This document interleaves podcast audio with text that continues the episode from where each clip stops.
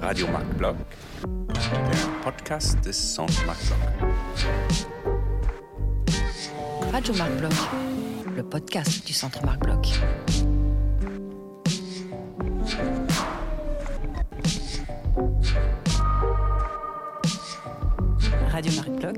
Radio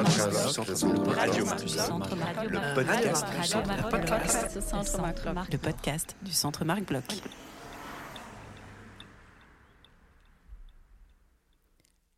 Guten Tag und herzlich willkommen bei Radio Marc Bloch, dem Podcast des Centre Marc Bloch, das deutsche französische Forschungszentrum für Geistes- und soziale Wissenschaften in Berlin.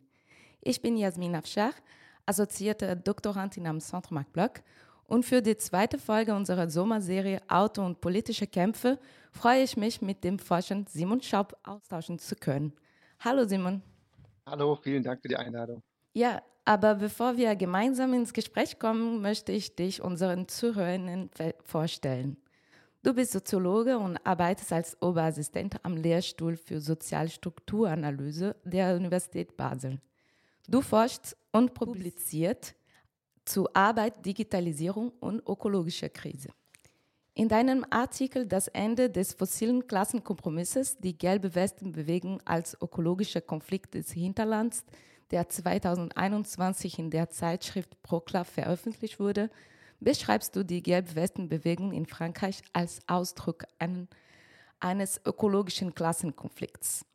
In dieser Folge unserer Sommerserie über das Auto geht es um die Klassenverhältnisse, die in den Debatten und Konflikten um das Auto impliziert sind. Simon, in deinem Artikel stellst du fest, dass das Auto nicht nur individuelles Fortbewegungsmittel, sondern historisch auch der zentrale materielle Ausdruck des fossilen Klassenkompromisses ist. Man kann Klassenkompromiss als eine Befriedung des Interessenkonflikts zwischen Kapital und Arbeit verstehen, durch den Klassenkonflikte entschärft werden. An Ort und Stelle von Konflikt soll daraus angeblich eine soziale Partnerschaft entstehen. Das heißt, eine aktive Kooperation zwischen den Klassen im gegenseitigen Interesse. Paradigmatisch ist hier die Durchsetzung der Mitbestimmung in deutschen Unternehmen in der Nachkriegszeit, bei der die Arbeiterinnen im Betriebsrat mitwirken. Der Begriff von fossilen Klassenkompromiss ist eine interessante Erweiterung dieser Idee. Könntest du zunächst einmal erklären, was an diesem Kompromiss fossil ist und warum das Auto in diesem Zusammenhang besonders in Frankreich und in Deutschland zentral ist? Ja, also ich würde zunächst mal sagen, dass das zentrale Moment des fossilen Klassenkompromisses nicht unbedingt die Mitbestimmung ist, sondern eher die gesellschaftliche Integration durch Konsum, die durch die fossile Energie möglich geworden ist. Das hat den Hintergrund, dass die fossile Energie eine enorme Steigerung der Produktivität ermöglicht hat. Dadurch war es für Unternehmen möglich, gleichzeitig hohe Gewinne einzustreichen und ihren Beschäftigten relativ hohe Löhne zu bezahlen. Das ist dann wiederum zur Grundlage von äh, hohen Steuererträgen geworden, die dann den Sozialstaat finanziert haben und so weiter. Und in der historischen Entstehung äh, ist es aber sinnvoll, zwischen den verschiedenen fossilen Energien zu differenzieren, weil nämlich die Kohle relativ teuer war am Anfang. Das lag daran, dass der große Teil des Preises der Kohle durch die Arbeitskosten definiert wird. Also Kohle ist relativ arbeitsaufwendig zu fördern. Man muss immer Menschen in Bergwerke schicken, die dann die Kohle rausholen und so weiter. Das heißt, der Preis der Kohle ist eigentlich in der meisten Zeit proportional zum generellen Wirtschaftswachstum gestiegen, weshalb die Unternehmen eigentlich einen relativ großen Anreiz hatten, Energie zu sparen. Das war dann beim Öl ganz anders, weil das Öl zwar erstmal relativ große Kapitalinvestitionen erfordert, aber sich danach fast von alleine fördert. Das heißt, die Lohnkosten spielen dort keine große Rolle, weshalb der Preis des Öls nicht proportional zum Wirtschaftswachstum steigt und damit sozusagen zum ersten Mal eine enorm billige Quelle von Energie zur Verfügung stand, wodurch die Verschwendung von Energie zum ersten Mal ökonomisch rational geworden ist. Und das hat dann ähm, verschiedene Formen des energieverschwenderischen Individualkonsums ermöglicht, allen voran die individuelle Automobilität, wo ja enorme Mengen von Brennstoff ähm, ver verschwendet werden, ähm, die man sozusagen ähm, vom Energieeffizienzgedanken her auch viel effektiver einsetzen äh, konnte. Zudem waren die äh, Autofabriken quasi die allerersten Unternehmen, die ihren Beschäftigten im Industriesektor relativ hohe Löhne bezahlt haben und damit sie äh, quasi ähm, ja, an, an dem äh, Konsum der Gesellschaft im großen Stil haben teilhaben müssen. Dabei kann zugespitzt der Klassenkompromiss verstanden werden als ein Tausch von Gehorsam gegenüber der Fabrikdisziplin auf Seiten der Beschäftigten für ein Auto, weil man sich quasi zum ersten Mal ähm, das Produkt der industriellen Arbeit als Industriearbeiter auch selbst leisten konnte. Das war zuvor zum Beispiel bei den Textilarbeitern ähm, am frühen Industriekapitalismus in England nicht der Fall. Die konnten sich ähm, ihre eigenen Textilien normalerweise nicht leisten. Ähm, und hier war es nun so, dass sozusagen zumindest perspektivisch das Versprechen im Raum stand, dass man sich selbst auch das Auto leisten kann.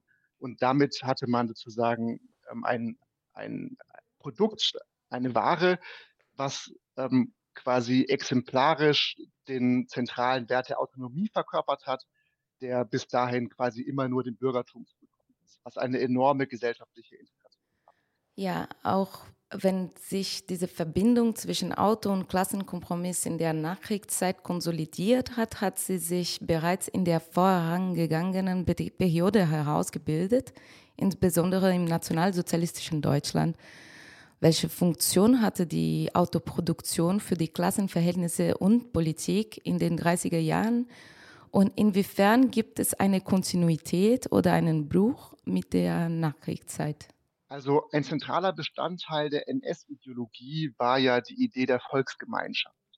Also dass es quasi innerhalb der Nation keine Konflikte gibt, sondern Konflikte und ähm, dann auch kriegerische Auseinandersetzungen immer nur mit anderen Völkern, anderen Nationen stattfinden. Das äh, war aber natürlich ein eklatanter Widerspruch zur sozialen Realität in Deutschland zur damaligen Zeit, die ähm, ja äh, ganz stark durch äh, Klassenungleichheit gekennzeichnet war. Hitler hat dann ähm, äh, angesetzt, ähm, äh, sozusagen diese, diese ähm, Realität zumindest im Anschein nach zu korrigieren, ähm, indem er die Idee des Volkswagens formuliert hat. Das war die Idee, dass man quasi durch ähm, staatlich ähm, ja, hervorgebrachte Industrieunternehmen, die sozusagen eine Verschmelzung bisher bestehender Automobilkonzerne war, ähm, einen extre extrem äh, günstigen ähm, Wagen produzieren sollte, der dann quasi allen deutschen Arbeitern zur Verfügung stehen sollte. Das war der sogenannte Kraft durch Freude Wagen, ähm, der von, von dem äh, frühen Volkswagen-Konzern produziert werden sollte. Und das sollte sozusagen der materialisierte Ausdruck der Volksgemeinschaft werden.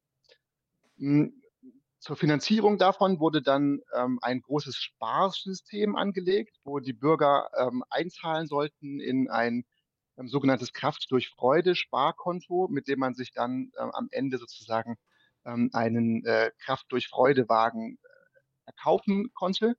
Das hat sich aber als groß angelegtes Betrugsprojekt herausgestellt, weil tatsächlich ähm, in den Volkswagenfabriken, die ähm, wirklich betrieben wurden, eigentlich nur militärisches Gerät äh, gefertigt wurde. Und äh, das ist eigentlich ein ähm, sehr schönes Symbol für den illusorischen Charakter dieser Idee der Volksgemeinschaft, weil sozusagen ähm, die, die Klassengegensätze, die real existierten, ähm, durch, durch diese Idee ähm, des äh, Volkswagens sozusagen ähm, einen äh, dünnen ideologischen Schleier übergelegt äh, bekommen haben, aber natürlich ähm, äh, weiterhin existierten äh, und ähm, die ähm, äh, materiellen Ressourcen wurden stattdessen in die Militarisierung der Gesellschaft ähm, investiert. Das hat sich dann geändert nach dem Zweiten Weltkrieg, wo insbesondere durch den Marshallplan, also die quasi US-amerikanische Entwicklungshilfe ähm, für, für das ähm, dann demokratische Deutschland, die Energieversorgung in Deutschland auf Öl umgestellt wurde und äh, die Autoproduktion stark unterstützt wurde ähm, von den USA. Ähm, und das wurde dann zur Grundlage des sogenannten Wirtschaftswunders, ähm, wo dann die ähm, Autoproduktion sehr stark im äh, Zentrum stand, die natürlich ähm, auf diese ähm, Verfügbarkeit von Erdöl angewiesen war. In den Jahrzehnten des Wirtschaftswachstums nach dem Zweiten Weltkrieg wurde die Produktion vom individuellen Automobil massiv intensiviert. Der Zugang zum Auto als Konsumgut, äh, wie du gerade gesagt hast, hatte dabei große Veränderungen in der Lebensweise der Arbeiterklasse zufolge. Inwiefern wird der individuelle Autobesitz zu einem wesentlichen Faktor der sozialen Integration in der Nachkriegszeit? Also zunächst einmal ähm, in der Frühzeit des Autos war das Auto eben vor allem ein Ausdruck von Luxus und Freiheit und das sozusagen überhaupt äh, sich realistisch irgendwann mal leisten zu können, hat schon an sich eine große Integrationsfunktion für viele Arbeiterinnen und Arbeiter. Und dadurch, dass sich das Auto dann weiter verbreitet hat, kam es aber vor allem zu einer massiven Anpassung der Infrastruktur in den früh industrialisierten Ländern, zunächst mal in den USA, aber dann auch in Frankreich und äh, später in Deutschland, ähm, wo zunächst einmal die Eisenbahninfrastruktur zurückgebaut wurde und stattdessen Autobahnen ausgebaut. Also es wurden enorm viele Ressourcen ähm, investiert, die, die gesellschaftlichen Transportinfrastrukturen autotauglich zu machen, beziehungsweise auf das Auto auszurichten. Ein weiteres Element auch, was eine sehr wichtige Komponente des fossilen Klassenkompromisses ist, war das Einfamilienhaus. Das war sozusagen ein weiteres ähm, ja, äh, Konsumgut, wenn man so will, was sozusagen ähm, die, die äh, Her Heraushebung der Arbeiterinnen und Arbeiter ähm, aus sozusagen einem Elendsmilieu symbolisiert hat, weil man sich damit sozusagen dann zum ersten Mal ein Eigenheim leisten konnte. Ähm, und einen Garten, was auch quasi die ähm, Symbole des Bürgertums bis dahin gewesen waren. Und das Einfamilienhaus ähm, kann man aber natürlich nicht unbegrenzt in den Städten bauen, ja, weil da einfach nicht, nicht genügend Platz ist. Deswegen ähm, kam es dann ähm, in den äh, 60er Jahren ähm, in Europa, das war schon davor in den USA der Fall, zu einer massiven Suburbanisierung. Also es sind ganz viele sogenannte Vor- und Zwischenstädte entstanden, ähm, jenseits der größeren Zentren, wo dann die Infrastrukturen, also ja, Einrichtungen des täglichen Bedarfs, wie Ärzte, ähm, Einkaufsgelegenheiten und so weiter, nur noch mit dem Auto erreichbar waren. Dann sind große Einkaufszentren entstanden, die berühmten Shopping Malls und so weiter, wo dann auch sonstige Infrastrukturen quasi drin konzentriert waren. Die haben dann wieder ähm, die kleineren ähm, dezentralen Einrichtungen ähm, in den Städten geschluckt, also kleinere Läden ähm, in den Nachbarschaften dadurch zugrunde gegangen, sodass die Menschen dann immer mehr dazu, darauf angewiesen waren, mit dem Auto zu fahren, um, um diese ähm, Einrichtungen des täglichen Bedarfs zu erreichen. Und mittlerweile hat sich das so zugespitzt, dass in Westeuropa ungefähr 70 Prozent der Menschen auch mit dem Auto zur Arbeit pendeln müssen. Das heißt, sie leben relativ weit ähm, entfernt von ihrem Arbeitsplatz normalerweise und ähm, sind deswegen, ähm, ja, um, um quasi äh, überhaupt an der Gesellschaft teilhaben zu können, zu großen Teilen auch das Auto an. Im Jahr 1973 schien der fossile Klassenkompromiss in eine Krise zu geraten. Der Ölpreis stieg an und viele Fabriken wurden ins außereuropäische Ausland verlagert. Wie wirkt sich dieser Wandel auf den Stellenwert des Autos in, den, in diesen Gesellschaften aus, insbesondere in Deutschland und Frankreich, wo ein Großteil der Industriearbeiterschaft in diesem Sektor beschäftigt war? Ja, das ist eine sehr interessante Frage. Also man sollte ja denken, dass wenn es zu einer Situation kommt, wo der Ölpreis plötzlich explodiert, wo es viel teurer wird und so weiter, dass man dann ähm, sich vielleicht äh, Formen des Wirtschaftens überlegt, die weniger stark auf Energieverschwendung ausgerichtet sind.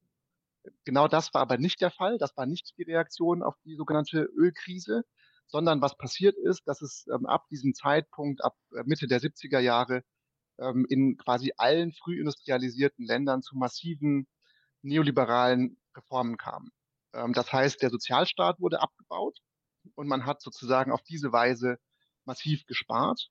Das kam zur selben Zeit, wo die, ähm, die, die äh, ein Großteil der Industriejobs verloren gegangen ist, ähm, und zwar aufgrund von Rationalisierung und aber auch Verlagerung von ähm, Industrieproduktion in Niedriglohnländer. Das heißt sozusagen genau zu dem Zeitpunkt, wo eigentlich mehr Arbeiterinnen und Arbeiter als je zuvor auf den Sozialstaat angewiesen waren, ähm, wurde er dann im Zuge dieser Krise rückgebaut ähm, und äh, Institutionen wie Arbeitslosenversicherung, Invalidenversicherung und so weiter in den allermeisten Ländern abgeschafft oder zumindest stark eingeschränkt. Ähm, für, für, viele Diagnosen ähm, des, des Klassenkompromisses ist aber dieser Sozialstaat eigentlich der Kern des Klassenkompromisses. Wir sehen aber hier historisch, dass er eigentlich sozusagen mal kommt und mal geht. Insbesondere hier in diesen ähm, neoliberalen Reformen wurde er stark eingeschränkt Was aber nicht kommt und geht, sondern was sozusagen konsequent bleibt, ist ähm, dieser energieintensive Konsumstil.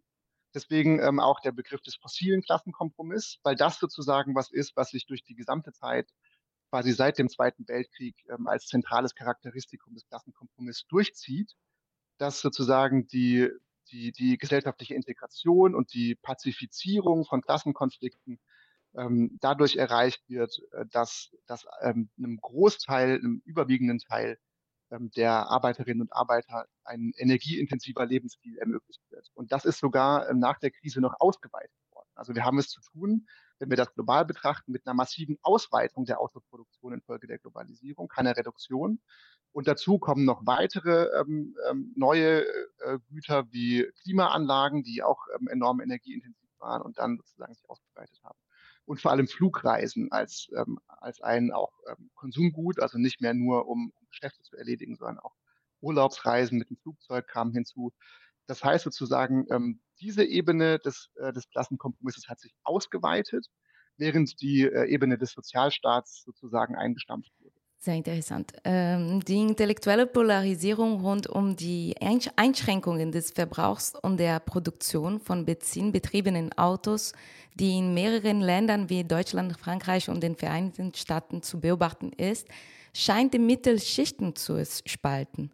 Einige Umfragen weisen darauf hin, dass nur etwa ein Drittel der Bevölkerung in Deutschland bereit wäre, auf ihr Auto zu verzichten.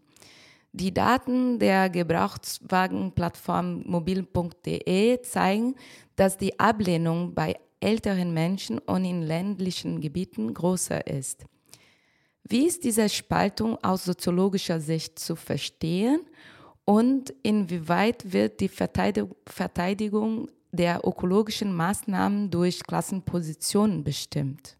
Ja, also in, in Frankreich zum Beispiel ähm, kann man ähm, sehen, dass die Suburbanisierung ähm, mit, der, mit der sogenannten leeren Diagonale, die sich quasi durch, durch Frankreich zieht, ähm, sozusagen im, im ländlichen Raum, ähm, wirklich ähm, fast die Gesamtheit der Bevölkerung in eine Position gebracht hat, wo sie inhärent aufs Auto ist.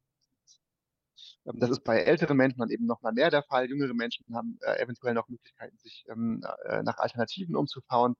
Aber wenn man diesen Menschen in diesen Räumen quasi den Zugang zum Auto ähm, wegnimmt, was man de facto tut, wenn man die Benzinpreise ähm, äh, so stark erhöht, dass sie sich nicht mehr leisten können, ähm, dann, dann sind sie sozusagen ähm, in vielen Fällen nicht mehr in der Lage, überhaupt am Leben zu partizipieren, ähm, zu ihren Jobs zu kommen äh, und so weiter. Ähm, zudem ist, habe ich vorher schon so ein bisschen erklärt, ja die äh, gesellschaftliche Infrastruktur zu einem großen Teil aufs ähm, Auto angewiesen. Dazu kommt noch ähm, eine ähm, ja, äh, sehr ähm, autoaffine Kultur, ähm, eigentlich mittlerweile in allen Regionen der Welt, wo das Auto eben quasi der materielle Ausdruck von Freiheit und Autonomie ist. Ähm, weshalb auch äh, viele, ähm, gerade Männer, eine geradezu libidinöse Bindung zum Auto ähm, entwickeln und ähm, sozusagen auch diese kulturelle Ebene hier ganz wichtig ist. Ähm, ja, äh, und hier äh, kann man, kann man sehen, zum Beispiel eben in den, in den Gelbwesten-Protesten, ähm, dass es eben eine schlechte Idee ist, wenn man das Ziel der Überwindung des individuellen Automobilverkehrs ähm, versucht zu erreichen, indem man einfach die äh, Benzinpreise erhöht, ähm, weil das dazu führt, dass äh, die Menschen, die sowieso schon stark marginalisiert sind in unserer Gesellschaft, noch stärker marginalisiert werden, weil sie dann eben ähm, ja, äh, in ihren ähm, ländlichen ähm, Zwischenstädten ähm, eingesperrt sind, dort nicht mehr wegkommen, den, nicht mehr am Arbeitsmarkt ähm, partizipieren können und so weiter. Das heißt, wenn man dieses Ziel verfolgt, ähm, was aus ökologischer ähm, Sicht notwendig ist, die individuelle Automobilität einzuschränken, dann braucht es dafür strukturelle Reformen ähm, die viel tiefer ansetzen, ähm, als einfach nur den Benzinpreis zu erhöhen. Ähm, als allererstes wäre da zu denken an ähm, kostenlosen ähm, oder zumindest billigen öffentlichen Verkehr ähm, und den Umbau der, der gesamten Infrastruktur. Also das heißt sozusagen, die, die Städte müssten so geplant werden, dass die Einrichtungen des täglichen Bedarfs äh, zum Beispiel zu Fuß oder mit dem Auto erreichbar sind Ähm, die ähm, Eisenbahnstrecken müssten wieder viel mehr ähm, subventioniert werden anstatt der Autobahnen und so weiter. Ähm, und diese materielle Infrastruktur ähm, strukturiert einfach zu einem ganz großen Teil unsere Handlungsoptionen vor. Also das erscheint dann zwar so, als würden wir uns sozusagen situativ, individuell für das Auto entscheiden, aber dadurch, dass sozusagen ähm, die, diese gesamte Infrastruktur darauf ausgerichtet ist, ist diese Entscheidung ähm, in den allermeisten Fällen schon sehr stark vorgeprägt und bleibt einem dann ähm, oft gar nichts anderes übrig, ähm, zumindest wenn man sich äh, in bestimmten Gegenden oder in bestimmten sozialen Positionen befindet. Zuletzt möchte ich auf das Projekt eines Green New Deal zu sprechen kommen, bei dem es sich um eine Art grüne neue Auflage des Klassenkompromisses handelt, der einst von amerikanischen Präsidenten Roosevelt befördert wurde. Diese Wirtschafts- und Sozialreformen folgten auf die Krise von 1929 und waren von direkten staatlichen Maßnahmen zur Stimulierung der Wirtschaft und zur Schaffung von Arbeitsplätzen geprägt. Damals spielte die Autoindustrie eine entscheidende Rolle bei der Wiederbelebung der amerikanischen Wirtschaft. Das derzeitige politische Programm behandelt unter, unter anderem die massive Produktion von Elektroautos im Rahmen eines grünen Kapitalismus. Wie wir gesehen haben, ist die nicht ohne einen gewissen sozialen Konflikt möglich. Darüber hinaus betonen Kritikerinnen die im Green New Deal angelegten Gefahren von Produktivismus und Neokolonialismus. Inwiefern steht das Auto im Mittelpunkt des künftigen ökologischen Klassenkonflikts, um hier eine deiner Begriffe aufzugreifen? Ja, also für diese Frage ist es ganz interessant, glaube ich, ähm, sich nochmal den historischen New Deal anzuschauen. Und du hast ja gesagt, dass dort die ähm, Automobilarbeiter eine zentrale Rolle gespielt haben. Das ist einerseits so, worauf du vermutlich hinaus wolltest, ähm, weil sozusagen die ähm, Automobilindustrie für das Wirtschaftswachstum dann in den 30er Jahren relativ wichtig war. Es ist aber auch so, weil der New Deal zu großen Teilen eigentlich wesentlich ähm, eine Reaktion auf militante Arbeitskämpfe war, die eben auch insbesondere in der Automobilbranche stattgefunden haben, wo es wirklich massivste ähm, äh, Streiks äh, gab und Fabrikbesetzungen auch und so weiter, äh, worauf dann eben ähm, der New Deal reagiert hat mit ähm, einem ja, neuen Programm des Klassenkonflikts. Und ähm, der hatte damals schon ähm, ja, relativ wichtige ökologische Komponenten, die ähm, übersehen werden oft.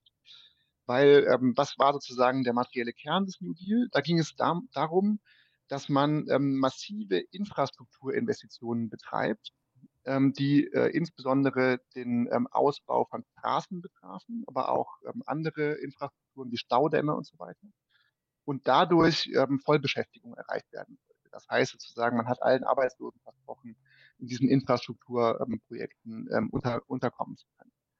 Ähm, was heißt das? Das heißt sozusagen in materieller Hinsicht, dass dieser New Deal ähm, das ähm, bis dahin ähm, größte staatliche Betonierprogramm der Weltgeschichte gewesen ist.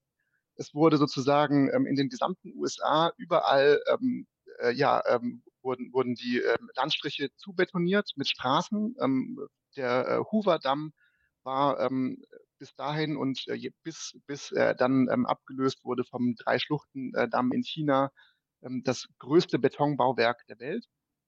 Und ähm, Beton ähm, ist ähm, einer der umweltschädlichsten ähm, Rohstoffe überhaupt. Ähm, der ist für relativ viel äh, CO2-Ausstoß ähm, äh, verantwortlich, weil Zement extrem äh, CO2-intensiv ist in der Herstellung. Aber auch für Bodenversiegelung, Biodiversität und so weiter ist er extrem problematisch. Und eigentlich seit diesem Programm des, ähm, des New Deal ähm, ist, ist diese Form von Krisenbearbeitung durch ähm, Infrastrukturinvestitionen zur Standardantwort ähm, auf ähm, Wirtschaftskrisen, insbesondere auf Überakkumulationskrisen. Ähm, das ist sozusagen eine extrem problematische Erbschaft für jegliche Form des grünen New Deals, die daran anknüpfen wollen. Weil, wenn wir es vergleichen historisch, haben wir heute ähm, überhaupt keine ähm, äh, Arbeiterinnenbewegung, die mit derjenigen ähm, der New Deal-Zeit vergleichbar ähm, ist. Das heißt, ohne diesen Druck ist es enorm unwahrscheinlich, dass solche grünen Reformen irgendeine ähm, eine Form ähm, von sozialer Gerechtigkeit als zentrale Komponente beinhalten.